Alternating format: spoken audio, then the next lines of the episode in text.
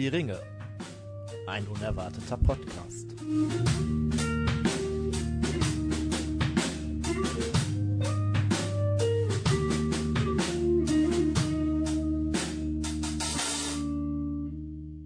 Hallo ihr Lieben, da sind wir wieder. Ähm, da ihr die Folge angeklickt habt, ähm, gehen wir auch davon aus, dass ihr damit gerechnet habt, dass wir wieder da sind.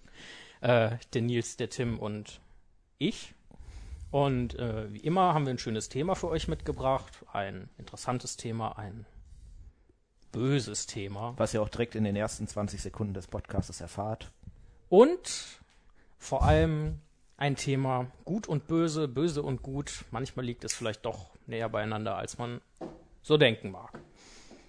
Ja, wie immer haben wir eine Pfeife mit einem Tabak und ein Bier. Ja, und ich würde sagen, dann erzähl uns doch mal was zum Tabak, Tim. Ich glaube, den hast du besorgt. Ähm, ja, den Tabak habe heute tatsächlich ich besorgt. Ähm, das war der, Moment, von Carano heißt es. Äh, ein Tabak, der sehr nach Nutella schmeckt, finde ich eigentlich. Irgendwie so nussig, Nougat, ähm, karamellig. Ähm, das ist auch der entsprechende Karamell-Tabak. Mm, Den habe ich heute quasi in so einem Lustkauf gekauft und ich finde den eigentlich äh, ist, ist genau das, was ich mir vorgestellt habe, oder? Also der ist wirklich so. Ähm, eine interessante ähm, Packungsgröße, Hm? finde ich auch so. Diese schmale, Hm? hohe Dose. Ich weiß gar nicht, wie viel Gramm das sind. Ich guck mal eben nach. Hm, 50 sein.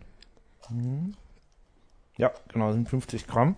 Aber nicht in diesen typischen runden Filmdosen, die man sonst so hat, sondern halt Eine hohe Dose eine eher. hohe ne? Dose, ja. Mhm. Ähm, ja, sehr lecker. Also ähm, Passivrauch finde ich ein. Weiß nicht, habe ich jetzt eben noch nicht so viel gerochen.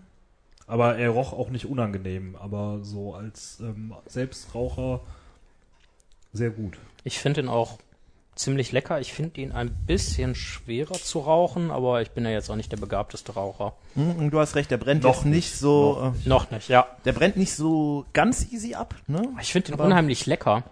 Hm? Also der hat so ein schön mundvolles Aroma, aber so angenehm. Und äh, das ist ja auch so ein bisschen Karamelltabak. Das Hm? schmecke ich da auch echt durch. Auch so ein äh, dick, also so der Rauch ist Ja. ähm, gut ziehbar, ne? so sehr, Ja. eher was dicklich, schwerer. Also laut Packung sind es 100% Virginia-Tabak. Ich finde, man kann aber, also wenn man die einmal anhat, dann geht's. Man muss halt dran, dranbleiben. Man darf die Pfeife nicht äh, vernachlässigen. Ja, da Äh, muss ich aufpassen. empfohlen, Oder, Mhm. ähm, Mir Wurde mir vorher vom Verkäufer. Ich wollte eigentlich was Nussiges haben. Ähm, es ist jetzt nicht so wirklich nussig, sondern eher Karamell-Nougat, aber ähm, bin eigentlich ganz zufrieden, muss ich sagen. Mhm, Aber ich denke, du hast damit eine äh, gute Wahl getroffen, wonach der quasi schmecken soll. Ja, ja Auf so jeden Fall. erdig, vielleicht auch so ein bisschen maschinell, ne? Und trotzdem edel und eine leichte Süße. Ja, und schmeckt so ein bisschen, als ob er aus dem Süden vom Auenland kommen könnte, ne? Ja. Ja.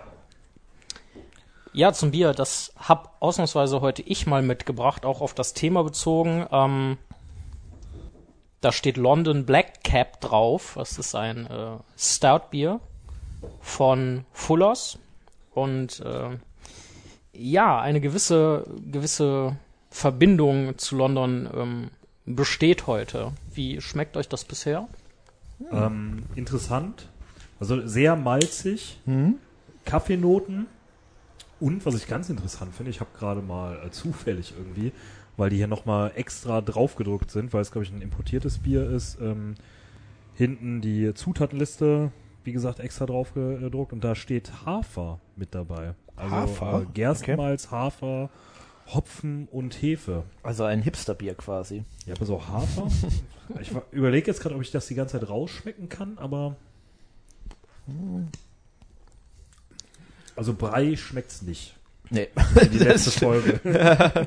Ich glaube, das könnte vielleicht ganz gut zu Haferflocken passen. Ich finde aber für Stout ist es gar nicht so gesetzt wie Stout sonst, sondern es hat Mhm. irgendwie eine gewisse, trotz seiner schweren schwarzen Note, so eine gewisse prickelige, ähm, Vor allen Dingen ist es nicht so schnell abgestanden, ne? Ja. Wie Ja. Äh, Ja. sonst häufiger bei Stout Mhm. und ähm, weil es ist jetzt bestimmt schon zehn Minuten offen bei mir und Ja. schmeckt immer noch.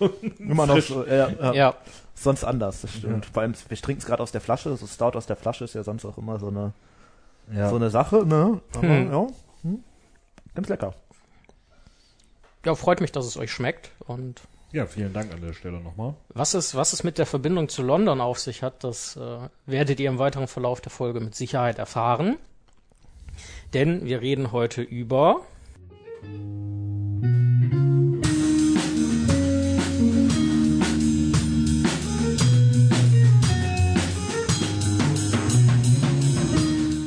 Ringebeats mit anfassen.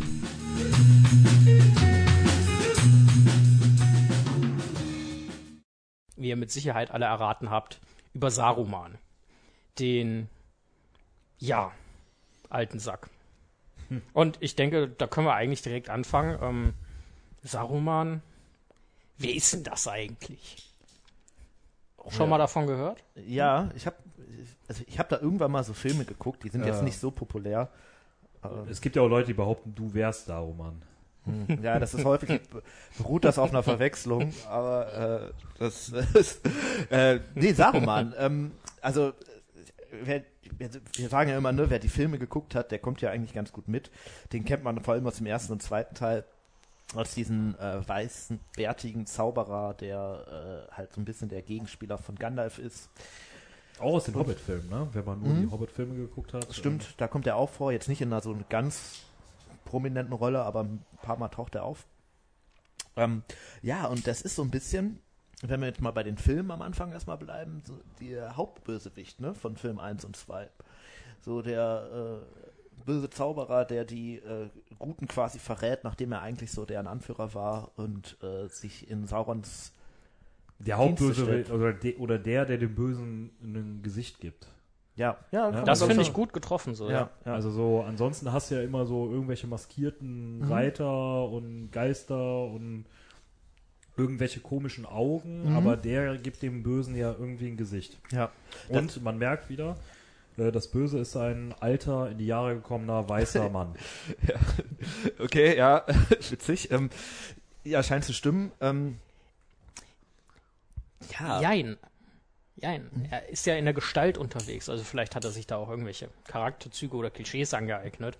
Ähm, eigentlich ist er ja jemand, der gesandt wurde und von da, wo er herkommt, oder da, wo er herkommt, ja eher nicht in der Gestalt ja, das ist ja, ne, alten Mannes unterwegs. Saruman ist ja eigentlich äh, auch wie Gandalf einer der Maya, ne, also einer der äh, Zauberer, wie man in Mittelerde sagt, oder wie die Menschen in Mittelerde sagen, und ähm, ist da so der ähm, ursprünglich Oberste von denen gewesen, also der Mhm. Chef, und ähm, hat zumindest nominell auch sehr lange den Widerstand gegen Sauron angeführt, so als Vorsitzender des Weißen Rates und auch als Vorsitzender vom Rat der Zauberer. Ähm, genau, kommt ursprünglich auch aus Valinor, wie Gandalf auch.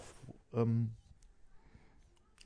ist Aber eigentlich, ich glaube, das hatten wir ja schon mal angesprochen in der Gandalf-Folge, ähm, Jan ursprünglich nur als Nummer zwei ja, ja, gedacht, ne? Ja. Oder Ja, und es ist auch so ein bisschen, ähm, äh, wenn man so die Geschichte Mittelerdes durchgeht, immer so ein bisschen, jetzt nicht so vom Rang her oder so von den Titeln her hinter Gandalf der Stehende, aber Gandalf war immer so der Mensch, der eigentlich schon mehr gemacht hat und Saruman immer eher. war ja nicht Mensch.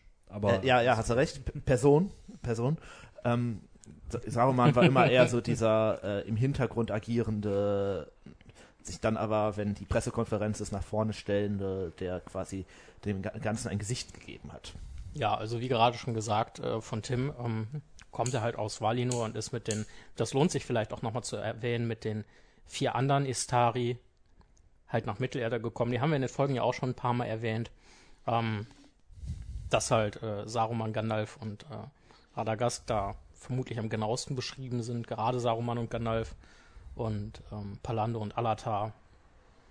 Die beiden anderen blauen Zauberer Weniger. Halt auch weniger, Ja. deutlich weniger. Und äh, Tim und Nils, ich finde, ihr habt das äh, eigentlich erstmal schon sehr schön, ja, Saruman so ein Stück weit charakterisiert und äh, gerade auch, dass er, dass er gerne eher sich ein bisschen zurückhält und wenn es dann irgendwo was abzu, abzugreifen gibt, äh, auch wieder vorne dabei ist. Man Was- möchte Parallelen zur heutigen Zeit ziehen, ne? aber dann wird es jetzt wieder politisch. irgendwie, Das machen wir nicht. Sowas hängen wir ja grundsätzlich auch immer ans Ende der Folge dann um. Da kommt dann die wahre Aufklärungsarbeit. Ähm, aber eigentlich ist das ja schon mal ein guter, guter Punkt. Ähm, Erst die Aufräumarbeit, dann die Aufklärungsarbeit. ähm, die Istari sind ja äh, im dritten Zeitalter nach Mittelerde gesandt worden und ähm, wie wir auch schon mal angeschnitten haben, das dritte Zeitalter ist ja auch schon ein bisschen länger. Und der Herr der Ringe spielt am Ende. Aber Saruman war ja schon vorher da. Ähm, was hat er denn da die ganze Zeit gemacht? Ja, Saruman war eigentlich ähm, sehr lange Vorsitzender des Weißen Rates, also so, Magst du kurz nochmal erklären, was, was der Weiße das Rat wollte ich ist? gerade machen, bevor ich unterbrochen wurde. Gerne Ähm, ähm, also quasi so der, der Zusammenkunft von Zauberern und Weisen, vor allem Elben, ähm, also sprechen über Galadriel, Elrond, Gandalf, sowas. Ähm, und die haben den quasi am Anfang so zu ihrem Vorsitzenden bestimmt, weil er halt der vom Rang her höchste war. Galadriel wollte ursprünglich eigentlich Gandalf haben als äh, Vorsitzenden, aber der hat, wollte das nicht, weil der gesagt hat, Saruman ist eigentlich eher so der äh, Anführer.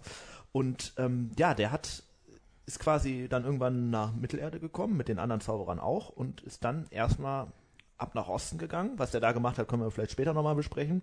Aber ähm, ist dann halt irgendwann zurückgekommen, hat sich äh, in Isengard niedergelassen und da sehr lange die, ähm, die Ringe halt erforscht und äh, drüber nachgedacht oder versucht rauszufinden, was hat es eigentlich mit den Ringen auf sich, wo kommen die her, was bedeuten die äh, und was haben die für eine Bedeutung. Das war jetzt irgendwie ein bisschen tautologisch, egal. Ähm, und irgendwann dann äh, hat er halt angefangen, äh, weiter nach Macht zu streben. Das fällt auch mit seinem äh, Zeitpunkt zusammen, wo er angefangen hat zu rauchen. Ähm, und dann die äh, Guten irgendwann äh, verraten. Ja, soweit erstmal äh, sehr treffend, sehr treffend beschrieben. Ähm, dazu hätte ich an euch beide eigentlich direkt mal die nächste Frage. Ähm, du hast es schon angesprochen, äh, Saruman, der ja als äußerst bewandert in der Ringkunde auch galt, als der Experte in Mittelerde schlechthin. Ähm, glaubt ihr, diese, ich sag mal, böse Veranlagung von, von Saruman bestand direkt von Anfang an? dass er, dass er sich da auch auf die Erforschung der, der Ringe der Macht ähm, konzentriert hat? Oder glaubt ihr, er hat sich erst später quasi zum bösen Saruman? Lass, lass den Nils vielleicht auch mal was sagen. Ich weiß, du bist Feuer und Flamme, aber Ich denke, dass er sich erst entwickelt hat ähm, zum Bösen. Also ich, er ist ja ein Produkt der ähm, Götterwelt und ähm, als solches ja irgendwo auch Das ist auch eine super Beleidigung, du elendes Produkt einer Götterwelt. Ja, ja, aber er ist ja irgendwie mh, eine Maßanfertigung, sage ich jetzt mal, ne? So Ja. ähm, von den Göttern erschaffen worden, so wie Gandalf ja auch. au, au, dazu möchte ich kurz einwerfen, so Aule hat ja generell so ein paar interessante Maßanfertigungen ne? am Start. Auch die waren ja nicht unbedingt alle von Anfang an ähm, Böse. böse, sondern äh, sind ja auch nur ein Produkt ihrer, ähm, ich bin jetzt kein Pädagoge, aber äh, irgendwo äh, sozialisiert worden, äh, irgendwelche Sie reproduzieren nur die Gewalt, die sie selber erfahren haben. Ne? Ja. Ähm, ich denke, dass er ähm, irgendwie, also das sagt er, glaube ich, im Film sagt er das ja, glaube ich, ne? Er ist irgendwie nach Mittelerde gekommen, wollte kämpfen und hat aber gemerkt, so, hm, zumindest behauptet er das ja an irgendeiner Stelle, äh, es lohnt sich nicht, dage äh, dagegen zu kämpfen. Es wäre viel schlauer, sich Sauron anzuschließen. Genau, man ne? kann dann mehr erreichen und dann, äh, Ähm, ich wollte den Nils an dieser Stelle kurz einmal äh, zustimmen, weil ich äh, glaube, dass es genau der Punkt ist. Das war äh, quasi, glaube ich, eine Entwicklung. Ne? Erst war der sicherlich einer von den Guten, hat aber da schon diese Veranlagung zur Macht gehabt und ähm, wollte halt auch schon der Anführer sein und hat auch äh, sicherlich so ein sehr machtsensitives Wesen. Und das ist bei Tolkien ja immer so eigentlich, Macht korrumpiert und dann wirst du halt irgendwann, wenn du äh, dich mit diesen bösen Dingen einlässt und wenn es am Anfang auch nur ist, um die zu bekämpfen, wirst du halt irgendwann einer von den Bösen. Ähm, was an der Stelle vielleicht aber nochmal interessant ist, er hatte äh, sowohl im Film als auch im Buch am Ende keine Einsicht, ne? Mhm. Also ähm, sonst hat man das ja häufiger mal irgendwie ähm, Leute, die sich dann korrumpieren lassen. Ähm, mir fallen jetzt auch politische Vergleiche natürlich wieder ein. Wenn man äh, an die 30er Jahre denkt, an Parteien, die irgendwelche anderen Parteien unterstützt haben und dann im letzten Moment noch gemerkt haben, oh, das war nicht so schlau, lass mal doch dagegen kämpfen. Äh, dann kommt die Einsicht, hm, war dumm. Äh, ja, liebe SPD, ich meine dich. ähm, Okay, das gibt ganz viele böse E-Mails, das kann ich dir jetzt schon sagen. Wir sind, wir sind heute wohl der Podcast der politischen Äußerungen. ähm, ja, ich hatte tatsächlich, äh, tatsächlich irgendwann mal, äh, nein, Quatsch. Ähm, ja, aber bei ihm gab es ja keinerlei Einsicht, ne? Also er blieb sowohl im Film als Ja. auch im Buch äh, Unbelehr also, was heißt- unbelehrbar und Ja. äh, gut, jetzt der Vergleich war natürlich, hinkt natürlich auch, weil äh, die Partei hatte ja nichts Böses im Sinn, sondern Mhm. dachte sich nur, hm, komm, äh, vielleicht schaffen wir es so, irgendwie ein bisschen Frieden reinzubringen, Mhm. aber bei ihm waren es ja auch Machtansprüche. ich glaube, das ist genau der Punkt, haben, ne? ähm, weil ähm, von seiner Persönlichkeit her irgendwann so weit war, dass er diese Machtansprüche hat und da nicht mehr hinter zurück konnte. Die Macht hat er irgendwann verloren, weil er halt irgendwie sein Ha- Haus quasi verloren hat und auch nicht mehr bei den Guten irgendwann verschissen hatte, bei Sauron irgendwann verschissen hatte, den hat er ja dann auch irgendwann verraten, gehen wir vielleicht gleich auch nochmal drauf ein. Mhm. Ähm, aber äh, er hatte dann ja quasi Wobei wir da ja dann natürlich ganz klar die Unterschiede Film und Buch äh, Auf jeden Fall, müssen, ne? ja, ja, auf jeden Fall. Ähm, aber irgendwann war halt der Punkt, wo er nichts mehr hatte und halt nur noch, wenn er jetzt gesagt hätte, okay, ich stelle mich jetzt in den Dienst der guten Sache, das nicht mehr als Anführer getan hätte, sondern als Lakai. Und da das so ein machthungriges Wesen ist, kam das für den quasi nicht in Frage. Wäre zumindest meine These. Ja, ähm, Tim hat es eben schon angesprochen. So, Saruman ist ja ähm, sowieso einmal quasi quer durch Mittelerde gepilgert und halt auch in den Osten gegangen. Was ist uns denn darüber bekannt, was Saruman so im Osten getrieben hat? Wir wissen ja auch, dass die beiden anderen Zauberer, also die blauen Zauberer, ähm, auch gen Osten gegangen sind und dann hat man von denen nichts mehr, nichts mehr so wirklich gehört und mitbekommen. Das heißt, man kann sagen, ja, nee, vielleicht nicht, dass Saruman der einzige Zauberer ist, der aus dem Osten wiedergekehrt ist. Äh, ich meine, Gandalf ist ja auch viel rumgekommen, aber Aber Gandalf zum Beispiel hat immer gesagt, dass er nicht in den Osten geht. Ne? Gandalf Ja. ist immer viel umhergereist, aber hauptsächlich tatsächlich da, wo sowieso schon die Guten Ja. äh, waren. was, was hat Saruman im Osten gemacht? Ja, gute Frage, weil man weiß es nicht. Ne? Also der ist halt dahin gegangen mit den beiden blauen Zauberern, ohne sie zurückgekommen. Also entweder hat er sie da irgendwie liegen die da irgendwo gefesselt in einem Busch immer noch? Vielleicht hat er sie sich auch einfach einverleibt, so. Vielleicht auch das. Äh, hat Ist es knusprig, ist es saftig? Man kann natürlich jetzt Zauberer. sagen, ähm, wenn, wenn es wirklich sein Ziel ist, Sauron zu bekämpfen, dann macht es natürlich schon Sinn, da erstmal hinzugehen, wo Ja. der wirklich aktiv ist, da versuchen, den irgendwie zu stoppen oder auch einfach mehr rauszufinden darüber, wie der so vorgeht. Das ist ja auch nicht direkt von Anfang an irgendwie bekannt. Ähm, und vielleicht hat er auch am Anfang einfach versucht, da irgendwie Völker zu bekehren, also im Sinne von, ne, von hier, der Sauron ist vielleicht gar nicht so ein cooler und so. Ähm, aber wirklich wissen tut man es nicht. Das sind echt irgendwie tausend Jahre, wo der quasi ja, von der Bildfläche verschwunden ist. Haben vielleicht sowohl die Blauen als äh, Zauberer als auch äh, Sauron vielleicht ihre Macht überschätzt, weil Also quasi die blau-weißen Zauberer, die ihre die, Macht überschätzt äh, haben. Genau, die Schalke-Zauberer, ob die, äh, Sind die jetzt auch abgestiegen? ob, ja, ob die ihre Macht überschätzt haben, weil die ja quasi ähm, dahin gegangen sind in den Osten, gedacht haben, ja, wir regeln die ganze Sache und wir schaffen das, wir sind so mächtig, wir kriegen die äh, Ostlinge schon irgendwie dazu, äh, sich abzuwenden. Du meinst Aber es passiert nichts. Und Gandalf war vielleicht der Einzige, der genau wusste, hm, es funktioniert nicht, es funktioniert nur, wenn ich hier die Guten eine. Was natürlich auch nicht unbedingt nur eine gute Eigenschaft ist, weil bestimmt auch bei den Ostlingen Sicher- sicher Leute, die Ja. äh, sicherlich nicht von Grund auf falsch sind, sondern vielleicht Ja. nur irgendwo abgehängt sind. Ja, oder das ist ja jetzt auch nicht ein Riesenvolk, sondern es sind ja eigentlich ganz viele, ne? Und Ja. vielleicht gibt's da irgendwie ein Königreich, was sagt, ja, äh, äh, ja. eigentlich ist das gar nicht so gut mit dem Sauron und das andere sagt aber irgendwie ja doch.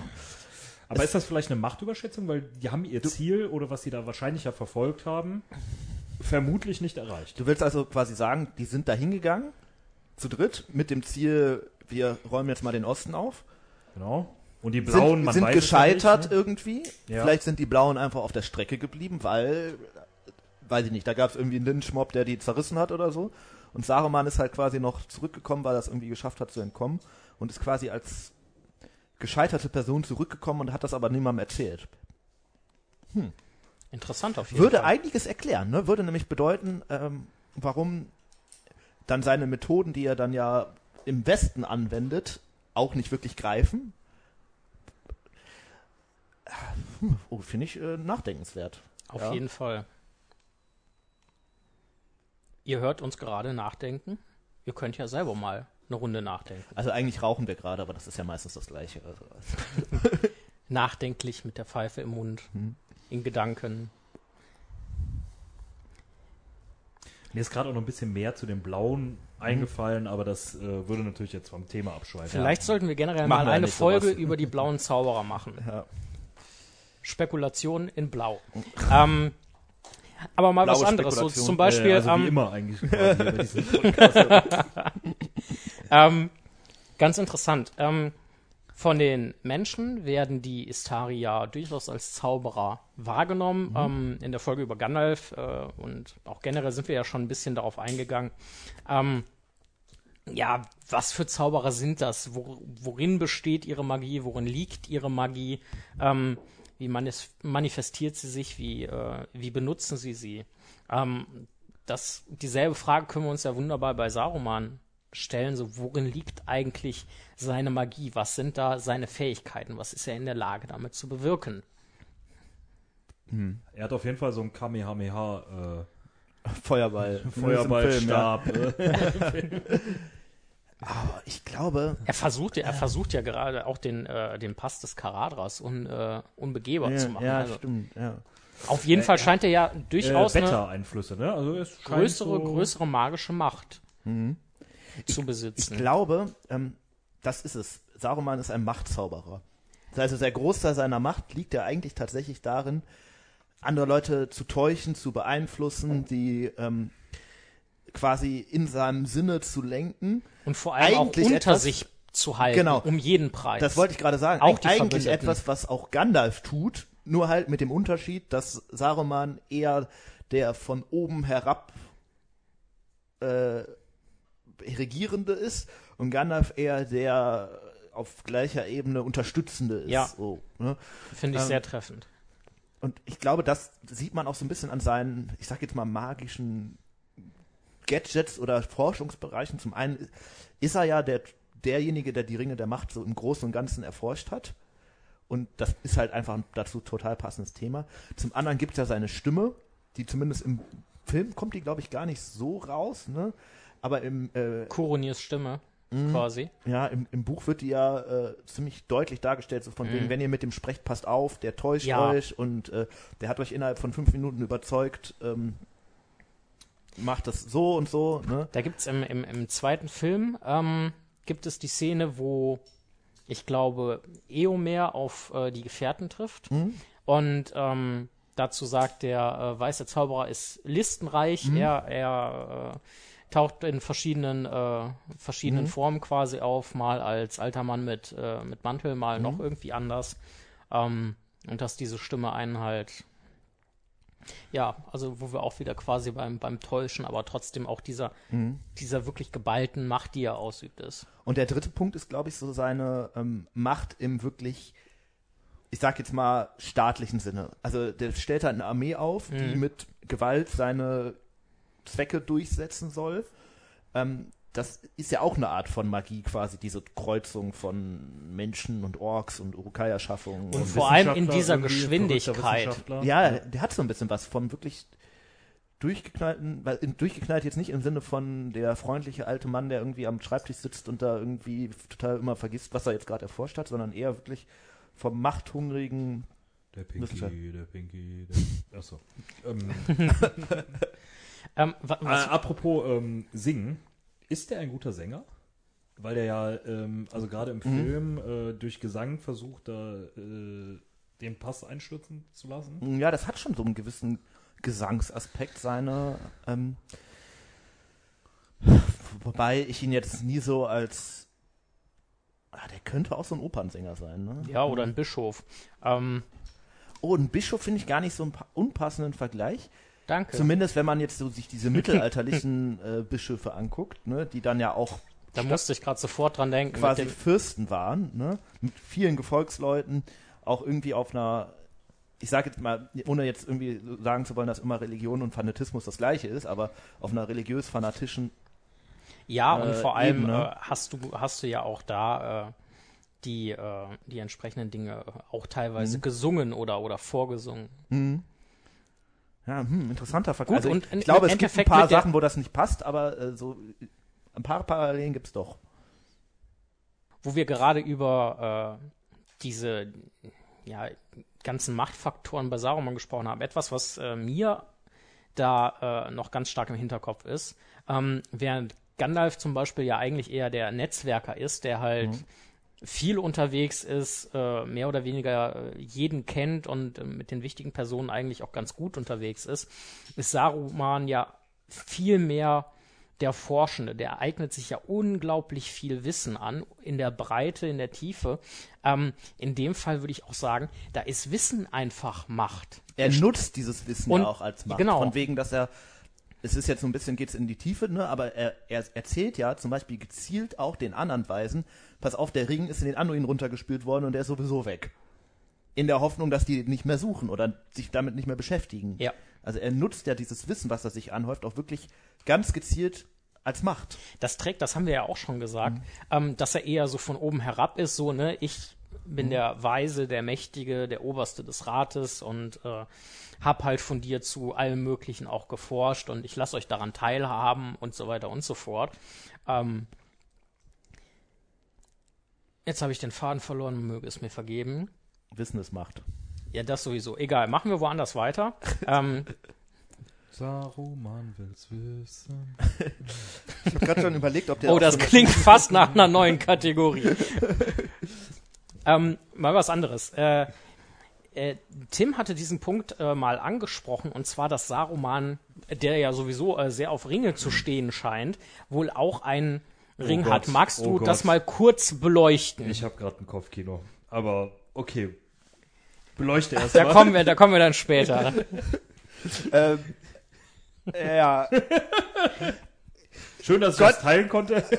Gott sei Dank kann niemand von uns zeichnen. Wir können keine entsprechende Zeichnung irgendwie auf Instagram oder ich wird sowieso gesperrt. Also das war egal. ähm, wo war Sarumans Ring? Da waren wir. Ne? Ja. Ähm, Ja, auf welche er steht. ja, also sicherlich auf den einen, aber das, ich glaube, er hat auch gern einen von den drei gehabt, aber anderes Thema. Ähm, Saruman hat ja sich, das ist jetzt nur eine Sache, die im Buch vorkommt, aber als die am Anfang treffen in Isengard, wo quasi Gandalf zu äh, Saruman rennt, von wegen, oh, ich habe den Ring gefunden und so weiter, ähm, äh, offenbart Saruman Gandalf ja irgendwie tatsächlich, dass er irgendwie einen Ring am Finger ähm, trägt, der ja offensichtlich nicht der eine Ring ist und jetzt auch keiner von den Elbenringen oder sowas. Und den muss er sich ja quasi selber geschmiedet haben. Und da wäre die Frage, die sich jetzt mir gestellt hat, Oder gestohlen und gefunden. oder gestohlen und gefunden. Was ist das für ein Ring? Also ist das einer, den er tatsächlich gefunden hat? Da kommen eigentlich, wenn das wirklich ein Ring der Macht ist, nur die Zwergenringe irgendwie in Frage. Wobei da eigentlich klar ist, dass die entweder kaputt sind oder bei Sauron. Ja. Oder er hat den sich halt selber geschmiedet, in dem Sinne, dass er versucht hat, sich einen neuen Meisterring zu schmieden, der quasi die anderen Ringe beherrschen kann. Und das ist ihm ja definitiv zuzutrauen. Ähm, Nils, dich direkt mal angesprochen darauf. Ähm, du hattest ja auch noch was äh, auf jeden Fall Wissenswertes offenbar zu den Ringen und auf welche Ringe Saruman so stehen könnte oder auch nicht beizutragen. Was denkst du denn? Ähm, ich Mal ganz frei Schnauze. Ähm, also das selber Schmieden könnte durchaus logisch Mhm. sein und das könnte auch darauf hindeuten, wie konnte der plötzlich aus dem Nichts, ähm, ist natürlich jetzt was anderes und ich, jetzt ist die Frage, ob eine Kriegsmaschinerie vergleichbar ist mit einer äh, Ringschmiede. Aber er hat ja aus dem Nichts äh, riesige Schmieden etc. aus dem Boden gestampft, beziehungsweise im Boden ausgehöhlt. Ähm, natürlich jede Menge Zeug dazu vernichtet, aber er hatte ja offensichtlich schon ein Vorwissen, wie man Schmieden betreibt, wie man äh, Er muss ja auch ein gewisses Vorwissen gehabt haben, wie man Ringe das heißt schmiedet, aber er, wenn er der Typ ist, der sich wirklich jahrtausendlang damit beschäftigt, was sind diese Ringe überhaupt, Mhm. ist es ja durchaus denkbar, dass er auch irgendwie rausfindet, wie das Genau. Also ich denke, es ist durchaus logisch, dass er die, den selbst gemacht hat. Ähm, deshalb könnte ich mir auch vorstellen, dass er halt auch natürlich stark in seiner Macht irgendwo begrenzt ist gegenüber den anderen. Aber äh, das würde vielleicht auch erklären, was wir eben schon gesagt haben, wie konnte der auf einmal Das, das kann natürlich auch erstmal nur ein Versuch gewesen sein, von wegen, ich spiele jetzt mal diesen Ring und versuche einfach mich durch praktische Erkenntnisse weiter in Richtung des neuen Meisterrings zu bewegen. ja, Weil ein richtiger Meisterring war es ja offensichtlich nicht, weil sonst wäre er ja quasi direkt Oder so, generell, ich, ich sch- eigne mir Wissen in der Schmiedekunst an, weil Ja. es eh gerade ähm, Schmiedetechnik und Schmiede spielen ja eine äh, große Rolle in Tolkiens Welt. Ja, ne? und gerade So, auch bei ähm, Saruman, ne? Ja. Ja. Also Isengards Schmieden sind jetzt so die bekanntesten eigentlich. Eben. Ähm, dazu noch ein anderer Gedanke. Was Sauron mit den Ringen gemacht hat, ist ja eigentlich, sich gezielt Völker zu unterwerfen. Also vor Ja. allem die Menschen mit seinen neuen Ringen.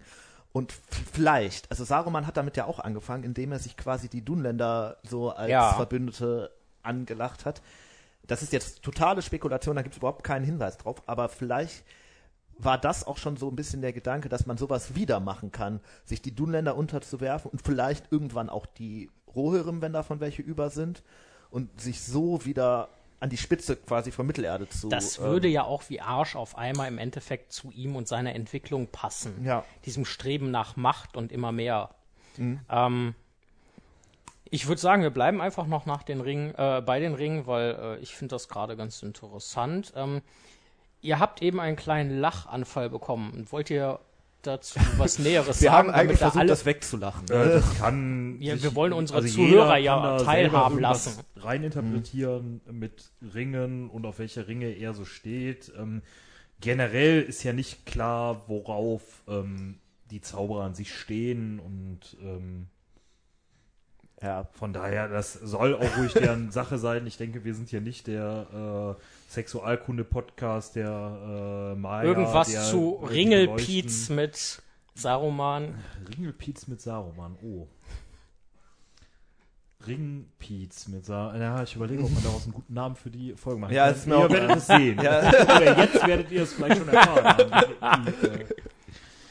Äh, So, aber ich glaube, ich glaube, bei den Ringen waren wir dann vielleicht doch. äh, mit anfassen oder ohne anfassen bei Saruman? Das muss ich jetzt einfach Das mal fragen. kommt drauf an, wo der Ring. Weil, also mit Gandalf. Was der Ring kann. Also die ringen ja nicht miteinander. Ja. Übrigens, man beachte das Wortspiel, ähm, sondern die schleudern sich ja nur durch die Gegend. Ja, ne? ja. Mit ihren Zauberstäben. Was Auch ich übrigens. da beachtet Das man ist das quasi, Wortspiel. quasi mehr ein stoßendes Ringen. Ja, Oh Gott, ey. äh, um äh, äh, kurz zurück zum äh, Thema zu kommen. Das war- finde ich übrigens einen sehr guten ähm, äh, Beispiel dafür, wie man. pass auf, du, alles, was du sagst, Nein. wird jetzt gegen dich verwendet werden. Ich wollte nur sagen, das finde ich eigentlich ein sehr gutes Beispiel dafür, wie man Magie in Filmen umsetzen kann, ohne direkt diese Overpower. Ich blitz Äh, da muss ich, muss ich ganz kurz reinkrätschen. Einfach, ja, In welchen Filmen? in Fantasy-Filmen. Also größtenteils. Weil ähm, das ist halt wirklich einfach nur Macht von wegen, ich stoße dich jetzt weg. Das ist jetzt kein großer, ist jetzt nicht so die Overkill-Magie, aber ähm, trotzdem ein gewisser, also das finde ich einen coolen magischen Kampf einfach. Das wollte ich Ja. nur mal so erwähnen. ja. Aber ich finde das auch interessant, wie er ihn hoch bewegt oder schweben lässt, ohne Wingardium Leviosa Ja. zu sagen. Ja, ne? ja, stimmt, ja. Ja, hätte er, muss man, muss man Hätte ihm er mehr wutschen und wählen können, ne? Ja. Aber ja. Wunderbar. So, aber jetzt mal sowieso zu, zur Wurzel allen Übels. Ne? Tim, du hattest das eben, glaube ich, mal ganz kurz ähm, angehauen. Ne? Wann hat denn Saruman eigentlich angefangen zu rauchen und ist er eigentlich dadurch böse geworden? Ne? Weil Rauchen ist ja, ist ja böse. Ja, äh, passen Sie auf, Rauchen kann äh, Verrat an den freien Völkern verursachen, oder? Ja, wobei, das ist nicht der ein, da gibt's noch andere Möglichkeiten. Ja, stimmt. Ja, nee, ähm, ich, also wann kann man, glaube ich, gar nicht, ich glaube, es gibt nicht so das Datum, aber ähm, irgendwann vor halt seinem Verrat, seinem offiziellen Verrat, wo er halt quasi sich demaskiert hat, ähm, hat er schon angefangen, ähm, äh, Pfeifenkraut aus dem äh, Südviertel des Auenlands zu importieren. Hat das auch übrigens genutzt, um da Wirtschaftsbeziehungen aufzubauen, von wegen, da sind irgendwie Leute, die mir irgendwie gewogen sind. Ähm, und ja, das Wann, denke ich, wird irgendwie so ein paar hundert Jahre vom Herr der Ringe gewesen sein. Das Warum ist ja eigentlich auch ganz interessant, weil das ist ja eigentlich erstmal nur eine Nachahmung von Gandalf, der das ja vorher schon getan hat. Und irgendwann hat er das bei dem gesehen, den dafür verspottet, so von wegen, ja, was soll denn der Scheiß irgendwie mit dem Rauchen? Das ist ja irgendwie total, äh, das machen weise Männer nicht, ne? Und hat dann aber heimlich auch trotzdem wieder, an, hat auch dann angefangen zu rauchen, so als Da Nachmacher. würde mir sich jetzt die Frage stellen, stand er immer irgendwie im Schatten von Gandalf? Das, was ich ja eben schon so angesprochen Ja. habe, ihm eigentlich die Nummer zwei und nur weil Gandalf quasi immer Mhm. großzügig gesagt hat, ich möchte nicht, ich will nicht, ähm, ist Saruman dann quasi an die Macht gekommen, hat aber immer gewusst, so äh, eigentlich wollen ja alle Gandalf haben, also sowohl im Weißen Rat. Ich glaube, dieser Aspekt spielt insofern auf jeden Fall eine Rolle, weil das natürlich auch was irgendwie mit deinem Charakter macht. Wenn du Ähm, immer irgendwie nur so die Nummer äh, zwei bist und dann trotzdem Ja. die Macht kriegst, Ja. dann muss man sich aber auch mal hinterfragen, ist Gandalf wirklich, ähm, also er hatte natürlich Also wäre es besser darauf, gewesen, wenn er einfach gesagt hätte, ich mache das jetzt. um- Verantwortung zu übernehmen. Ja. Sagen, wir, sagen wir mal Verantwortung zu übernehmen, Puh, ja. um das mal Mhm. hart auszudrücken. die Frage ist, wäre Saruman dann trotzdem so gewesen? Natürlich wäre sein Verrat nicht so schlimm gewesen, ne? Wenn das jetzt nicht Ja, aber so vielleicht hätte äh, Saruman sich dann durchaus gut als Nummer zwei irgendwie einordnen können. Ja, Weißt du, so Ja. zu wissen, ja, okay, ich bin jetzt die Nummer zwei und alle wollen Gandalf, okay, das ist halt so. Ähm, aber zu, äh, gesagt zu beko bekommen, du führst jetzt die Gruppe, aber eigentlich bist du nur der Notnagel. Wir wollten eigentlich den anderen grauen, Es irren, ja- weißen Typen Es haben. ist ja spezifisch Ja, vor allem. Galadriel gewesen. Und Saruman hat von sich selber ja vermutlich eine durchaus hohe Meinung ja, gehabt. schon das Und- Bild wahrscheinlich, dass er so der Anführer ist. Das ist ja eigentlich Und so. er war, er war ja dafür ver vermutlich auch so ein Stück weit vorgesehen, weil er ist ja Saruman der Weise quasi gewesen. und der Weiße auch als Farbe. Genau. des- des, Ja. des Führenden Ja. quasi, dieser, dieser, nennen wir es mal, Istari-Delegation. Mhm. Ähm, was, was, er hat ja, also Gandalf hat bei den Elben zum Beispiel ja eine größere Wertschätzung erfahren. Und ich kann mir durchaus vorstellen, dass Saruman, dem man nur wirklich so gewisse na narzisstische Tenden Mhm. Tendenzen nachsagen kann, ähm, vielleicht einfach super krumm genommen. Das sieht man ja auch daran, dass zum Beispiel Gandalf von den Elben einen Ring bekommen hat und Saruman Mhm. ja. nicht. Ne? Was, wir- waren eben bei Sarumans Ring, was vielleicht auch so eine gewisse Kompensationshandlung ist. Ja, dann schmiede ich jetzt mit ei- meinen eigenen. Ich glaube, für Saruman ist das halt eher so die Perspektive, der kommt dahin mit dem Selbstverständnis, okay, ich bin hier der Boss. Ja. erfährt dann aber irgendwie, dass das gar nicht alle so sehen, dass er irgendwie der Boss ist. Und die Leu Leute, die vielleicht eher so die Führenden sind, was ja nicht nur Gandalf ist, sondern auch Elrond und Galadriel sind ja schon viel länger da und Elrond zum Beispiel kämpft da irgendwie seit 6000 Jahren gegen, ähm, Gegen das Böse gegen generell. ja oder gegen Sauron auch im Speziellen Ja. ähm, und erfährt dann irgendwie ja okay ich bin aber gar nicht so gewollt als Anführer aber es die anderen haben auch keinen Bock und deswegen soll ich das jetzt machen ich kann mir vorstellen dass das schon einen gewissen psychischen Knicks bei einem gibt also Sogar bei einem Mal ja. der weise alte Mann lacht nickt, äh, nickt wissend so das Wort Stefusalem hat den Durchblick. ähm, ja, also können wir sagen, aber, äh, was mich dazu führt, ne? Also äh, dieser Podcast hat mich ja quasi zum äh, Pfeiferaucher gemacht. Ähm, oh nein verrätst du uns jetzt auch das wäre jetzt die Frage. Dieser, auf, den, auf den Verrat Sarumans würde ich jetzt gerne noch mal etwas näher Hast du das eingehen. Gefühl, du bist die Nummer zwei hinter Tim? Oder eher die Nummer zwei hinter mir in der Moderation? So, Ich habe mir also- da ehrlich gesagt überhaupt keine Gedanken drüber gemacht bisher. Ähm, da bin ich vielleicht eher so ein bisschen der Unbedarfte wie Samwise zum Beispiel. Ähm, wer, wer von uns würde den anderen denn am ehesten verraten und führt das Ich möglicherweise den Tim auf für den. 5 Euro verkaufen. Wer bietet mehr?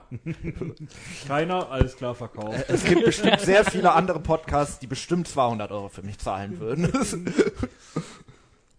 bitte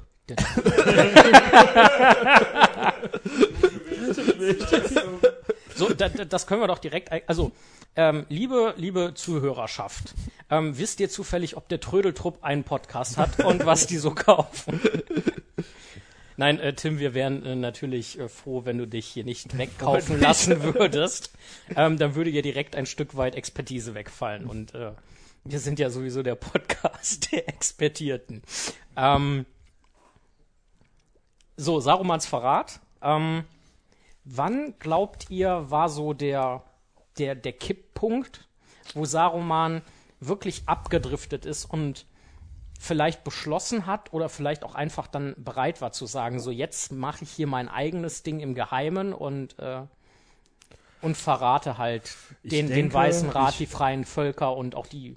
Ich übernehme jetzt mal, bevor der Ja. Tim wieder als erstes antwortet. Ich sehe schon wieder, dass er äh, zuckt und zittert. Ähm, ich persönlich vermute, das muss irgendwann zwischen Hobbit und äh, Herr der Ringe gewesen sein, so um das grob einzuordnen. Ähm, in dem Hobbit im Buch kommt er, meine ich, nicht vor. Man sieht ja, man sieht ihn ja in den Filmen und da versucht man das ja schon so ein bisschen So Foreshadowing-mäßig. ja, ja, ne? genau. Und man ist natürlich selber, wenn man die, die Hobbit-Filme sind natürlich nun mal nach den Herr der Ringe-Filmen gedreht worden. Das heißt, äh, die Leute, die nur die Filme sehen, wissen natürlich Bescheid, was passiert mit den Personen oder zumindest mit den Personen, die auch in beiden Ja. Äh, oder in allen sechs Filmen irgendwie vorkommen oder in einem von den, was weiß ich. Ähm, also ein bisschen, man erkennt natürlich so ein bisschen so diese Aura. Mhm. Aber ich glaube, es ist äh, doch ganz gut, dass man merkt, so, hm, er versucht noch zu kämpfen und irgendwie wird da vielleicht dann der Punkt Mhm. gewesen sein, wo er dann Kontakt aufgebaut hat. Also ich glaube, der wirkliche Kontakt kommt später. Also der Kontakt Sauron, Saruman von wegen, ich bin jetzt Ich bin jetzt böse, genau, ich bekenne mich auch dazu. Oder Genau. Er, er kennt das selber für mich an, Äh, aber ja, also der kommt sicherlich irgendwie so kurz vor dem Herr der Ringe erst. Ich glaube aber, es gibt nicht so den Kipppunkt in dem Sinne, dass das vorher so ein total super Typ ist und der dann auf einmal beschließt, ah nee, eigentlich doch nicht, sondern es ist eher eine schleichende Entwicklung, weil vorher, und das ist ja eigentlich so der Punkt, wir sprechen über Sarumans Verrat, aber es gibt ja zwei. Es gibt nicht nur den Verrat an den Guten, sondern Saruman verrät ja Sauron später auch noch, weil er den Ring für sich selber haben will. Und das, auch da muss man jetzt ja wieder, ja, wobei auch im Film kommt das ja. mehr die Hobbits werden nach vor. Isengard gebracht, ne? Ja, also ja, genau. das, das wird nicht so explizit da gesagt, aber das wird da zumindest schon auch angedeutet. Ähm, und im Endeffekt Und es wird ja ganz klar gesagt, die Orks sollen das nicht kriegen. Genau, Und, ja. äh, ne? Und im Endeffekt ähm, läuft eigentlich Sarumans Entwicklung jahrhundertelang darauf hin, dass er die Macht für sich selber haben will.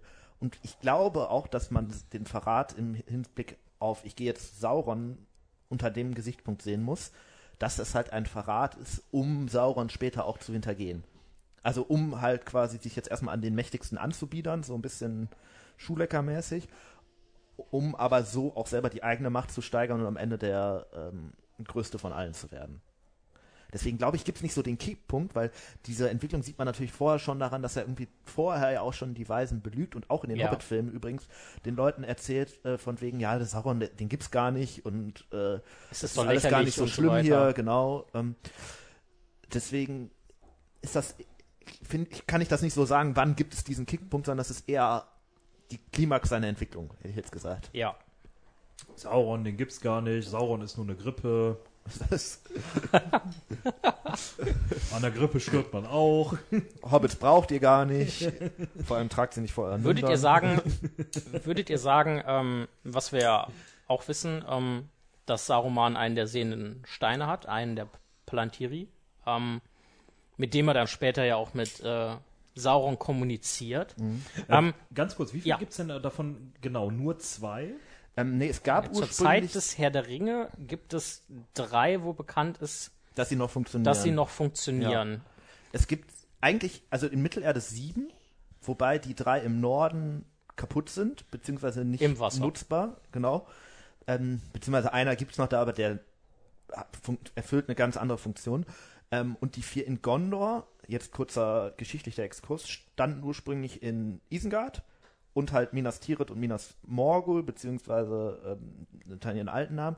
Einer in der Hauptstadt in Osgiliath und einer, nee, das sind ja vier, so.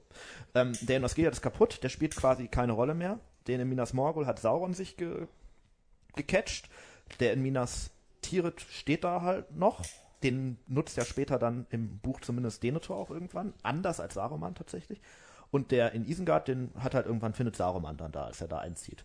Und über diese beiden Steine von Morgul und Isengard ähm, entsteht halt die Verbindung zwischen Saruman und ähm, Sauron. Vielleicht müssen wir da noch mal eine Sonderfolge zu machen. Mhm. Ja. Ich glaube, für Sarumans so Entwicklung ist das halt vor allem für ihn so dieses ich kann jetzt wirklich Kontakt zu Sauron aufbauen, ohne mich irgendwie direkt Ja. Zu offenbaren, sondern das halt relativ heimlich und gut möglich ist so. Ne? Ja, und ähm, dann stellt sich natürlich noch ein bisschen die Frage, was wäre eigentlich passiert, wenn Saruman seinem Auftrag, seiner Aufgabe treu geblieben wäre, wenn er quasi auf der guten Seite geblieben wäre? Glaubt ihr, Sauron wäre dann gar nicht erst an die Macht gekommen oder wäre er schneller besiegt worden, hätte Saruman nicht sehr aktiv auch vielleicht Rohan unterstützt? Da gibt's ja echt viele Möglichkeiten. Ja, aber ich glaube, wenn er bei den Guten gewesen wäre, stellt sich ja die Frage, hätte er dann auch eine Armee aufgebaut? Hätte dann eine Armee aus Uruks quasi mit den Rohirrim und den Menschen von Gondor vor Minas Tirith irgendwie gekämpft?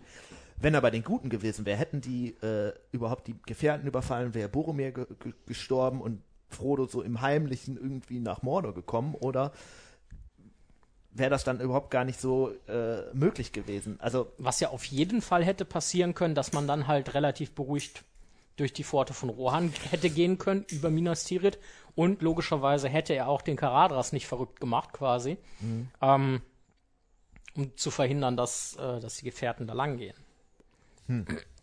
Ja, also ich glaube, ehrlich gesagt, also wo, wa- was mir als erstes bei der Frage in, in den Sinn gekommen ist, es hätte eigentlich gesagt fast keine Rolle gespielt, weil Saruman für die Guten ein Riesenproblem ist, aber für Sauron eigentlich überhaupt keins.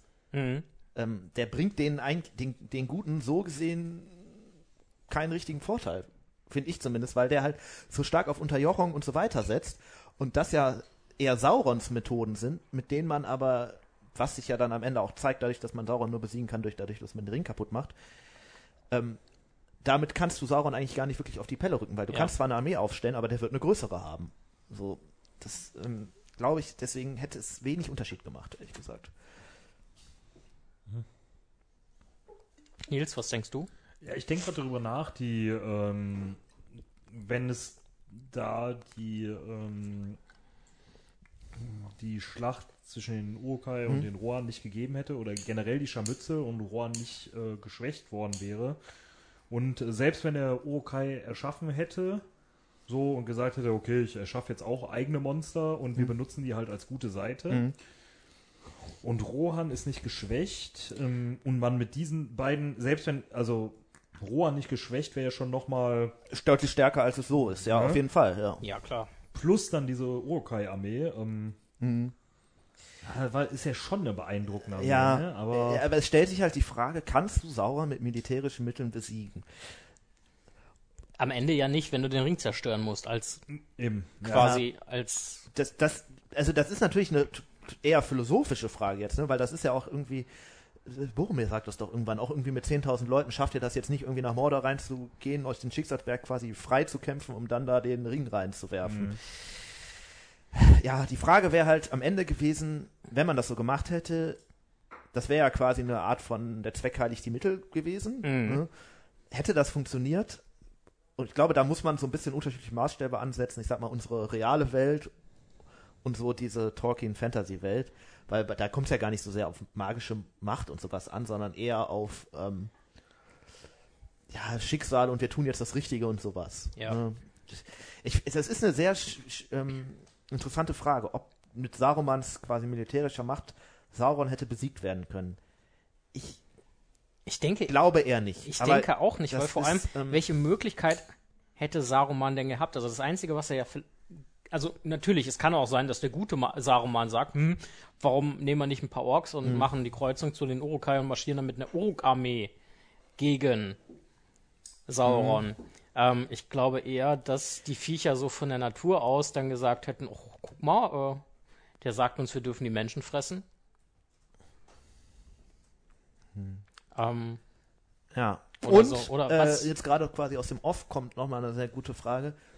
Ähm, was ist mit den Ents? Ähm, die wären sicherlich nicht so äh, aktiv geworden, wenn Saruman jetzt nicht angefangen hätte, deren Häuser wegzureißen. Oder er hätte es trotzdem gemacht, die ganzen Bäume gefällt, um halt die Uruk-Armee aufzustellen. Fürs Und was Gute. wäre dann passiert? Und was hätten die Ents dann gemacht? Ja. Ne? Also, Wirklich, wirklich gute Frage. also Also Fakt ist, wir können ganz viel spekulieren, aber wir kommen zu keiner wirklichen, wirklichen Antwort auf die Ja. Frage.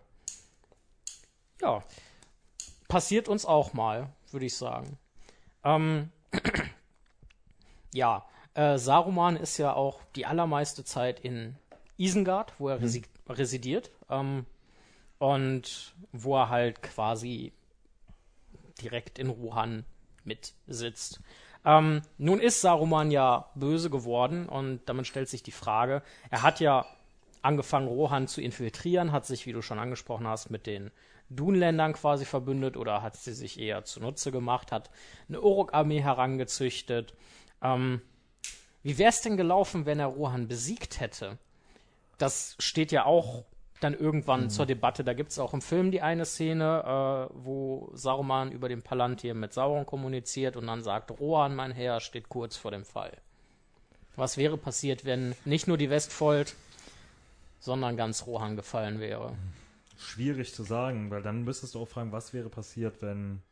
Oder dann müsste man Dafür sind wir ja da. Ja, da müsste man sich ja halt auch die Frage stellen, was wäre passiert, wenn er wirklich in den Besitz des Ringes gekommen wäre und es quasi einen drei, Krampf gegeben hätte, ne? Dreikampf gegeben Mhm. hätte, ne? Oder drei Frontenkrieg so gut gegen Saruman und äh, Also, ich glaube, Sauron. wenn er wirklich Rohan besiegt hätte, äh, gibt's quasi ja zwei Möglichkeiten. Entweder er lässt die Maske nicht fallen und bleibt quasi auf Saurons Seite, dann wird's sicherlich irgendwie eng, auch so für Minas Tirith oder sowas.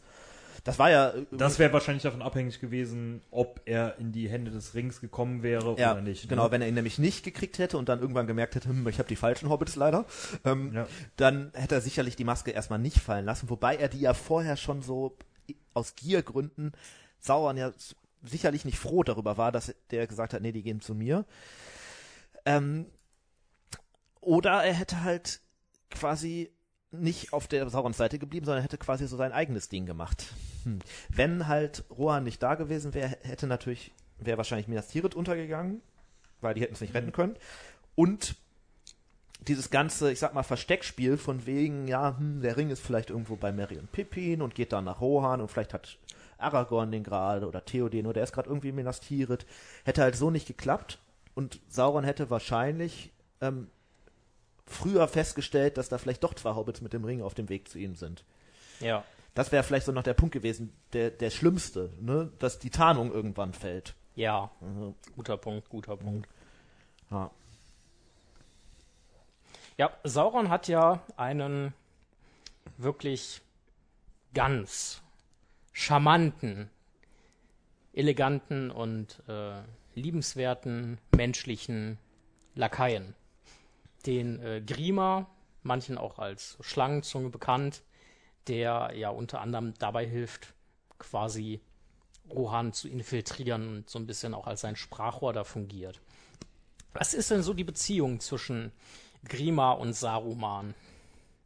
Ringen die auch mal miteinander oder ist das dann doch eher Naja, eine andere Art von also Beziehung? äh, äh, Grima bringt halt Saruman am Ende um, ne? Das spricht jetzt nicht für eine gesunde äh, Freundschaft irgendwie. ja, ist. Also ich weiß jetzt nicht, wie eure Vorstellungen von gesunder Freundschaft sind, aber ich würde das jetzt nicht so sehen. Ja, ich würde sagen, wir haben es jetzt in, in, in 28 Jahren noch nicht geschafft, uns gegenseitig umzubringen. Ich wüsste auch nicht, dass wir es jemals versucht hätten. Ich, ich hoffe es zumindest. Ähm, Ja, ich glaube, andere Leute sehen das gerade anders hier. Das, ähm, nee, ähm, ich glaube, also Grima ist halt natürlich irgendwie Sarumans Lakai und ich finde, in der Beziehung zwischen Grima und Saruman steckt viel drin, so ein bisschen zwischen Sauron und Saruman. ja. Der eine ja. ist der Unterwürfige vom anderen. Natürlich ist das zwischen Grima und Saruman noch echt noch eher so ein devotes Verhältnis, von wegen, äh, dass der den ja im Prinzip komplett bricht als Menschen und der irgendwann einfach nur noch durchdreht und dann halt Saruman umbringt, aber auch zu dem Preis, dass er halt selber stirbt. Ähm, zwischen Saruman und Sauron ist es vielleicht noch mal ein bisschen anders, weil Saruman halt immer noch so sein eigenes Wohl im Kopf hat. Für Saruman ist Grima halt einfach nur ein Mittel, ne? Also der versucht da mit Rohan zu infiltrieren, Theoden zu, aus dem Spiel zu nehmen, ähm, wichtige Informationen aus Rohan zu äh, bekommen und halt da auch irgendwie so agentenmäßig zu verhindern, dass die Rohirme irgendwie aktiv werden. Ähm, und was mit Grima wirklich passiert, ist, denke ich, Saruman ist dem egal, ne? Der soll halt seine Aufgabe erfüllen und ist für den nur ein Werkzeug. Also, Nils, was sagst du dazu? Siehst du das ähnlich oder hast du noch einen guten Punkt? Ich äh, weiß nicht, finde jetzt auch nochmal, ist hier natürlich die Frage, muss man dann nochmal unterscheiden zwischen Buch und Film? Ne? Mhm. Also in Ja, beiden mhm. Fällen bringt natürlich äh, Saruman oder bringt Grima Saruman um. aber unter anderen Umständen natürlich. unter anderen Umständen. Ähm, ist ja auch wichtig, so wie schnell äh, wird Grima einsichtig, um äh, seinen Charakter irgendwo zu bewerten. Ähm, ich denke, gerade im Buch ist es so, dass äh, Grima halt auch sich doch deutlich als ja, nicht so toller Charakter Ja. äh, kennzeichnet. Ne? Also eher so bisschen egozentrisch, Mhm. ähm, egoistisch wahrscheinlich auch. Ähm, Ja, das ist Also- der, aber im Film finde ich den auch, also der hat auch schon eigene aber eine, Motive. ja, äh, ja, aber eine schnellere Einsicht, ne? Ja, Mhm. wobei es im Film natürlich, ähm, ja, meiner Meinung nach äh, eher sexualisiert wirkt, ja, weil doch, das ja. vielleicht noch fehlt. Mhm. Ähm, wenn man aber genauer drüber nachdenkt, denke ich, geht es da letztendlich auch nur um Macht, ne? Also er möchte gerne Eowyn irgendwie Ja. kriegen. Da geht Aber es dann, das ist ja auch nur ein um- Macht, Macht, Machtverständnis von Eben. Sexualität irgendwie. Genau, oder von ne? Da geht es eben Liebe nicht nur irgendwie. mit äh, um Liebe zu Ja. dieser Frau, ne, Ja. die so schön ist. Ähm, im, es wirkt manchmal ein bisschen so, ne, so nach dem Motto, Mhm. oh, da ist die holde Maid, die schöne Frau. Aber letztendlich muss man sich natürlich auch äh, die Gedanken darüber machen, welche Stellung sie letztendlich hat und auch Ja. gerade am Ende hat, ne, so als äh, Nachfolge Ja, oder ja, ne, ja, ja. Ja, und auch als, ähm, als Statussymbol quasi, ne? Mhm. Also da ist ja vielleicht auch der Und Gedanke. mit ihr könnte er durchaus über Rohan herrschen. Ne? Ja, also genau, die ja. Legitimation Ja. wäre äh, da. Ähm, ja, es wirkt im Film dann doch irgendwie teilweise dann so ein bisschen ja, sexualisiert, will ich gar nicht mehr Mhm. sagen, aber amoisier, also Ja. so, so ein, ja, ein so- bisschen so ein vereinfacht, ne? So ja, so ein armer, verliebter Typ, der äh, also so das Opfer irgendwie, dass die Frau nicht erreichen kann Mhm. und deshalb jetzt äh, böse wird. Ja. So. Ja, gut, das ist, glaube ich, im, zumindest im Buch nicht, nicht so ganz sein Motiv, sondern da ist es Mhm. auch echt eher so ein eigenes Machtstreben, was halt durch dieses, ich werde jetzt Eowins äh, Mann so ein bisschen verdeutlicht wird. Aber Ja. jetzt nicht so, das ist nicht sein Hauptmotiv eigentlich, sondern der möchte eigentlich äh, so Macht für sich selber haben irgendwie. Ja. also, ja. Also ganz feiner Charakter quasi. ja da Ähm, aber äh, Nils hat es gerade schon angesprochen, so es gibt ja durchaus Unterschiede äh, zwischen dem zwischen dem Film und dem Buch, ähm, auch bei beiden Charakteren. Was sind denn da so für euch die signifikantesten? Also von der Tod ist mit Sicherheit das eine. Ähm, Ja, so sterben tut er in beiden Fällen. Mhm. Ne? Ähm, ich, ähm, boah, die signifikantesten Unterschiede natürlich, dass er nochmal nach, also im Film ist es ja so, es gibt ein Happy End. Mhm. Ja. So, Sauron wird besiegt, ist alles gut. Alle Zurück kehren ins Auenland, ne, Zurück ja. ins Auenland, Party, okay, P bisschen PTBS, ne, so, äh, Mhm. ja, ja. äh, so von Ja. Frodo und keine Ja. Ahnung. Ne? ähm, oder von ganz vielen wahrscheinlich irgendwie Mhm. so diesen PTBS-Charakter, aber da ist es ja so, äh, ja, zurück ins Auenland und oh, erstmal Bürgerkrieg im Auenland. Ne? Ja, ja. Ähm, scheiße. Ja, vor allem ist das Also halt auch noch mal so ein, so ein richtig. Also das hat ja dann ehrlich gesagt auch für Saruman wirklich eher wenig mit Nacht zu tun, sondern das ist ja echt einfach nur noch, Alter, ihr habt hier gerade mein, mein Haus zerstört, ihr, Alter. jetzt jetzt fick ich euch richtig. So. Ja, genau. Ihr Ne? fickt mich, Alter, fick ich euch. Ja, also das ist ja und wirklich das nur noch ein, Pfeifenkraut will ich auch haben. Alles. das ist ja wirklich nur noch ein Bisschen, Nachtreten. ja, ne? und auch so ein Also, bisschen kindisch halt auch, ne? Ja, ja. Letztendlich, dass er, dass er es nicht schaffen wird, ne? Ist ja klar, nachdem. da ist halt äh, Sauron gerade besiegt, da ist irgendwie ein Und der riesiges, ist geschwächt äh, ohne Ende. da ist ein riesiges Menschenkönigreich gerade entstanden im Süden, wo halt Aragorn König ist, der jetzt die Hobbits ja auch die sind sich ja dann doch irgendwie relativ dicke. Gut, irgendwie Verzweiflung, ne, könnte das Ja, natürlich auch äh, sein. Ähm, Also man kann ja nicht damit rechnen, dass das Auenland lange in seinem Besitz bleibt. So, die Hobbits vertreiben den selber, okay, aber selbst wenn nicht, Nee, die Frage äh, ist natürlich auch, mit welchen, wie logisch er da wirklich vorgeht. ja, ne? ja, Ähm, ich glaube, das ist wirklich nur noch so dieses die verbrannte Erde-Politik Ähm, eigentlich. Vielleicht beschreiben wir erstmal ganz kurz, was passiert. Also Mhm. im Film ist ja relativ bekannt, er wird von Grima da irgendwie äh, runtergestoßen nach einer Auseinandersetzung, nach Mhm. einem nach einer Streitigkeit Ja. quasi und ist dann ratzfatz tot. Also hat sich auch dort im Ortang verschanzt. Ja. Ähm, Im Buch ist das ja meines Wissens so, also aus meinen Wikipedia-Erkundungen oder Adapedia oder äh, nochmal großes, äh, große Werbung an der Stelle äh, dafür. Oder Fan-Wiki oder was weiß ich. Ähm, er verschanzt sich ja auch im Ortank. Ähm, es kommt dann zu einer äh, Schlacht oder nochmal zu einem Entscheidungskampf, zu einem äh, Ringen nochmal zwischen Gandalf und Sau äh, Saruman. Wo Diesmal der dann den Stab zerbricht. er genau, ne? diesmal genau. wird der Stab zerbrochen.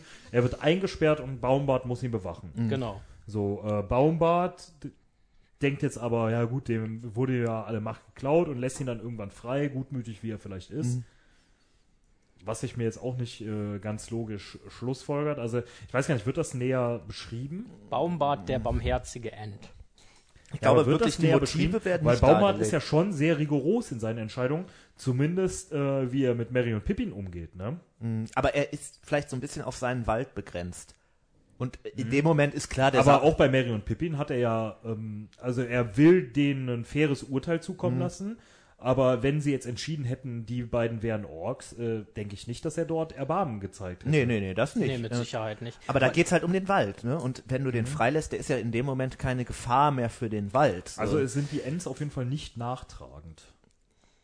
nee, aber ich glaube, wenn du Äh. irgendwie 8000 Jahre alt bist, ist nachtragend sein auch wirklich eine ganz Ich schwierige glaube, ich Eigenschaft. glaube, dass hier ein entschiedener Unterschied oder ein entscheidender Unterschied zwischen den Orks grundsätzlich erstmal als verderbtes Wesen oder verdorbenen Wesen besteht, ähm, die aus Sicht Baumarts ja generell erstmal eigentlich keine wirkliche Daseinsberechtigung haben, weswegen er, wie du gesagt hast, Mary und Pippin, wenn sie denn quasi für al- al- als Orks befunden worden wären, ähm, vermutlich einfach kurz einen Prozess zerquetscht, draufgetreten, wie auch immer gemacht hätte.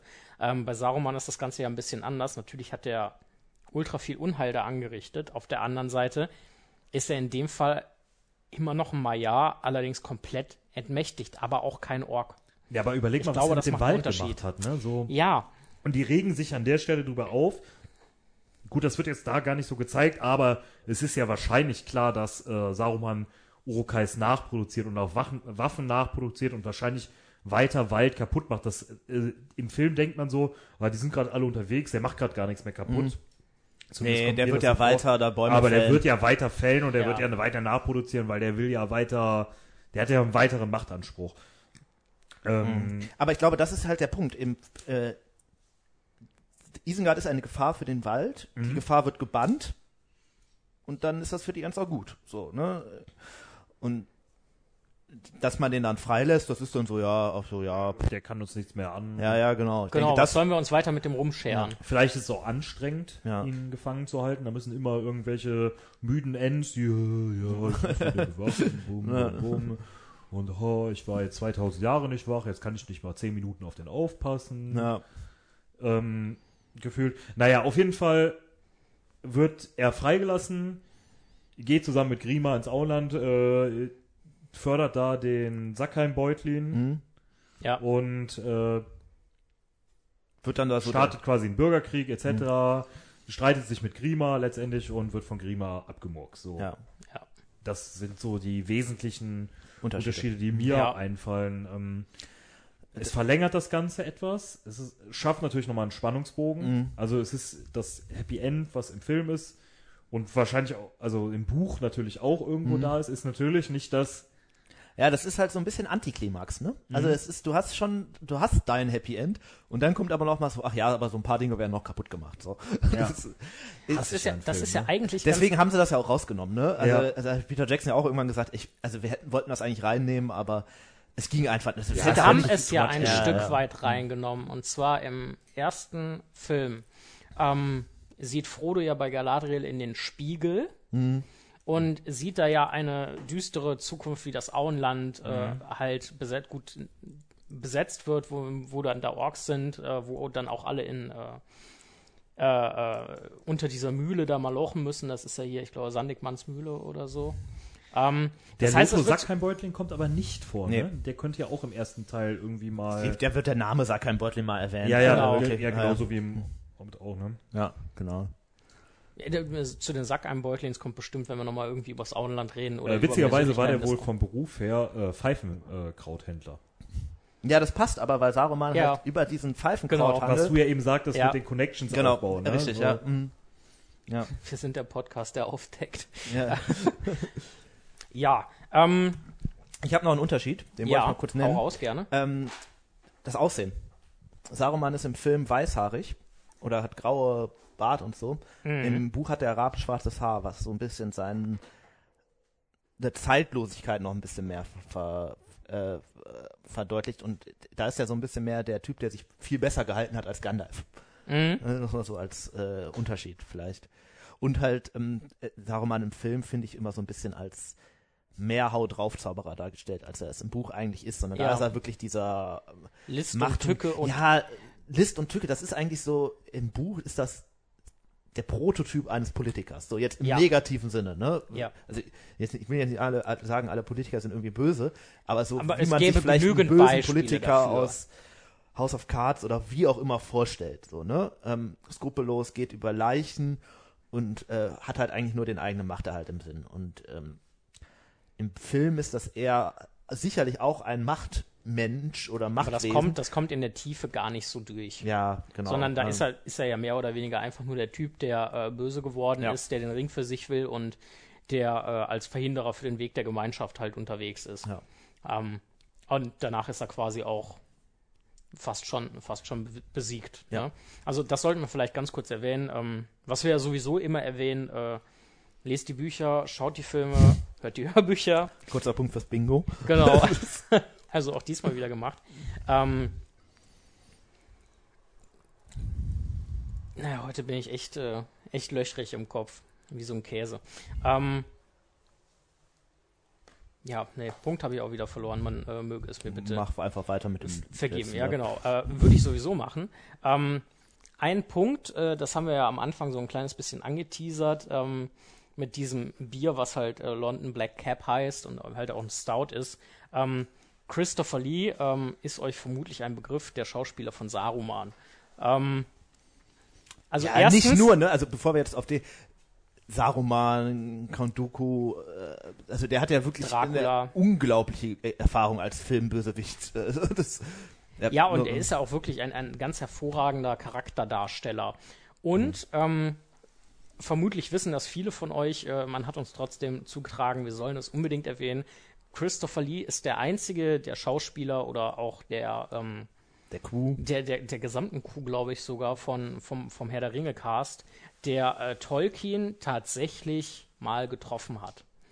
Ähm, äh, wie war das in irgendeinem Pub in Oxford? Ja, ich oder glaube, so? es war irgendein Pub im Oxford, wo die, die waren jetzt auch nicht irgendwie Best Buddies, ne? Aber Also ein einziges Mal nur oder? das äh, ist ein Punkt für den Faktencheck. Ja, ich Das, denke äh, auch. Vielleicht wisst ihr da mehr als wir jetzt gerade. Ähm, und das ist auch einer der Gründe gewesen, warum Christopher Lee wohl da an dieses Projekt rangetreten ist. Und äh, der wollte ursprünglich Gandalf spielen. Ähm, gut, die Rolle hat, äh, wie bekannt, dann äh, Ian McKellen bekommen. Ähm, womit ich persönlich sehr gut leben kann, weil ich erstens finde, dass Ian McKellen ist halt für mich im Gandalf. Also Ja, das, das ist gut. einfach Ja. eine so, so geile Besetzung. Auf der anderen Seite, wie Christopher Lee Saruman verkörpert, ähm, finde ich auch hammermäßig. Ja, das zeigt halt auch irgendwie ein tiefes Verständnis, so klar auch von Tolkien, aber auch irgendwie vom Leben generell. Es gibt ja auch irgendwie diese eine äh, Szene in den Making-ofs wohl, der quasi dann, der wird ja erstochen, bevor der da genau. runterfällt, also das heißt erstochen, aber der wird halt mit dem Dolch da abgestochen und fährt dann da runtergestürzt. Ähm, und wo dann quasi irgendwie Peter Jackson zu ihm sagt, ja, äh, okay, dann mach irgendwie das Geräusch, wenn du jetzt hier abgestochen wirst. Ne? Und er dann so, nee, ähm, ich weiß nicht, ich war irgendwie, im, ich hab, war im Krieg, wenn jemand wirklich stirbt, dann klingt es eher so. Ne? Ja. so das zeigt halt einfach irgendwie auch eine gewisse, also unglaubliche Lebenserfahrung irgendwie. Ne? Ja. Und äh, Christopher Lee ist in London, zumindest unserer Recherche nach, in äh, London geboren worden. Deswegen äh, auch die Wahl des Bieres. Auch ein sehr Der dunkles schließt weil er eine, also Saruman halt eine sehr dunkle Seele hat. Ähm, und genau, wie Tim schon sagt, der Kreis schließt sich. Habt ihr noch was zu Saruman? Irgendwelche spektakulären Fragen, die geklärt werden müssten? Irgendwelche Theorien? Ansonsten würde ich sagen, ähm, was ja immer am Ende unserer Podcasts steht, Ah, stopp. Hier wird Äh, reingegrätscht. was man zu Christopher Lee natürlich immer erwähnen muss, zumindest wenn man die Musik mag, ähm, der ist nicht nur Schauspieler, ne, der ist auch äh, Mettler. Also der hat äh, halt auch äh, einige äh, Heavy Metal äh, Pro Projects äh, äh, gemacht. Ich glaube, wir verlinken die einfach mal, dass man sich das vielleicht mal angucken kann. Ähm, also der ist tatsächlich so ein bisschen, das ist ja schon während des Herrn der Ringe ein ziemlich alter Mann gewesen, aber das Ja. ist eigentlich wirklich voll der Nerd, muss man sagen. Also das, äh, ja. Insgesamt, also, Mhm. also der Mensch Christopher Lee ist ja ein unheimlich interessanter Charakter Mhm. generell. Der hat ja auch, ich weiß nicht, x Sprachen gesprochen, Mhm. äh, äh, im, im eigenen Leben ja auch äh, unheimlich viel gelesen, äh, Ja. gelernt, Mhm. ähm, sich Wissen angeeignet. Also auch beachtlich alt geworden. Mhm. Ähm, ja. Dann, äh, wie immer, ein Zauberer kommt nie zu spät. Gandalf und Saruman sind wir äh, über die Folge schon immer so ein bisschen drauf eingegangen, aber ja, was würde Gandalf wohl jetzt, sagen wir mal abschließend sagen, nach alledem zu Saruman, der erst als Weiser und äh, ja, Verfechter des Guten kommt, dann so abstürzt, besiegt wird, ein äh, ja, unschönes Ende findet. Was würde Gandalf da zum Abschluss wohl sagen, eurer Meinung nach? Also ich glaube, Gandalf so als mitleidiges Wesen würde eher, denke ich, sowas sagen, von wegen schade, dass es so gekommen ist. Ja, ich Weil es glaube- ich natürlich glaube nicht so auch. hätte kommen müssen, ne? aber ähm, am Ende ist ja die Person, die unter der ganzen Entwicklung am meisten gelitten hat, ja eigentlich Saruman. Ja, Deswegen glaube ich, dass das so das bestimmende Gefühl von Gandalf gewesen ist. War es ja auch sonst immer so von, der ist ja dem jetzt auch gegenüber nie so unglaublich gebieterisch aufgetreten, sondern Mhm. immer eher, so ein bisschen, das erinnert einen fast schon so ein bisschen an das Verhältnis zwischen eine ganz andere Geschichte, aber äh, wer von euch äh, Avatar The Last Airbender gesehen hat, zwischen Zuko und Iro, finde ich, hat so ein bisschen was von der, von dem Verhältnis. kenne ich tatsächlich überhaupt nicht. Und dann an der Stelle eine Empfehlung. Okay. Ähm, Nils, wie siehst du das?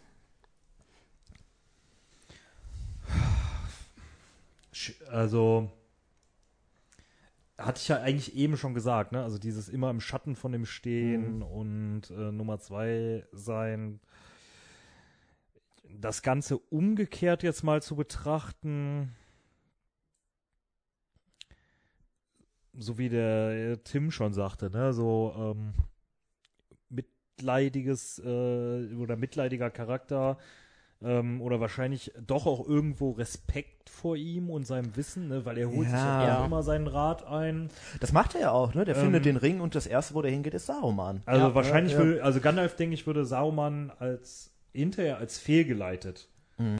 betrachten, ne? Den er mit aller Härte bekämpft, egal äh, wie, ähm, aber trotzdem, wie du schon sagst, als mitleidiges Wesen würde er ihn wahrscheinlich als fehlgeleitet äh, Mhm. betrachten und Ja. da wahrscheinlich, äh, ich denke, dass äh, Gandalf da diesen pädagogischen Ansatz hatte, so, so von wegen, ja, er ist nur ein Produkt seiner Umwelt und ähm, ohne das jetzt äh, schlecht reden Ja, wollen, ich ne? glaube, Das also- auf keinen Fall. Ja, das stimmt. Er ist natürlich am Ende, finde ich, eher ein Produkt seines Charakters eigentlich. Ne? Der ist ja das. Aber Ja gut, aber wie entwickelt sich der Charakter, ne? So, das ist ja, Ja. dann die. Äh, ist halt bei so einem jahrtausendealten Wesen vielleicht auch immer eine andere Sache als bei einem Menschen. Ja, der, so. Ich meine, letztendlich gibt's den ja von Anfang an, ne? Mhm. Also die ganzen Zauberer. Ja, ja. ähm, Ich glaube, ja. ich glaube, dass Gandalf, äh, also da bin ich ganz bei euch, ich glaube, dass er da sehr, also mit sehr viel Bedauern Mhm. drauf guckt. Auch äh, mitleidvoll und mit sehr viel Bedauern. Ja. Und vielleicht noch eine, eine kleine Frage dazu zum Abschluss.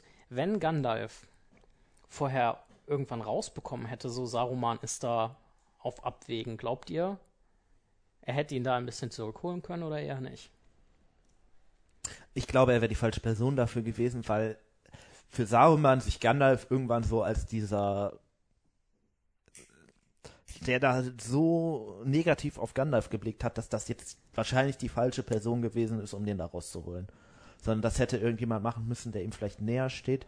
Dadurch, dass aber Saruman halt so ein machtschwebendes Wesen ist, hat der wahrscheinlich auch einfach niemanden, der ihm so Ja. nahe steht, dass er ihn da wirklich rausholen kann. Macht, war macht einsam. ja, sicherlich. Also, ähm, es gibt ja Leute, die das immer im positiven Sinne äh, so sagen, ne? Mhm. Aber macht, macht sicherlich einsam und ist natürlich für äh, die Person, die dann einsam ist, ähm, vielleicht auch nicht immer so gut. Hm. So, habt ihr noch letzte Worte? Sonst würde ich sagen, ihr Lieben, wir hoffen natürlich, die Folge hat euch gefallen. Schaut gern bei uns bei Instagram vorbei, auf der Website, äh, hört belästigt den Tim nicht und äh, unterstützt uns sehr gerne bei Steady mit einem kleinen oder mit einem großen Abo. Ähm, wir wissen es sehr zu schätzen und ja, schaltet auch gerne beim nächsten Mal wieder rein, wenn es heißt, hör die Ringe. Ein unerwarteter Podcast.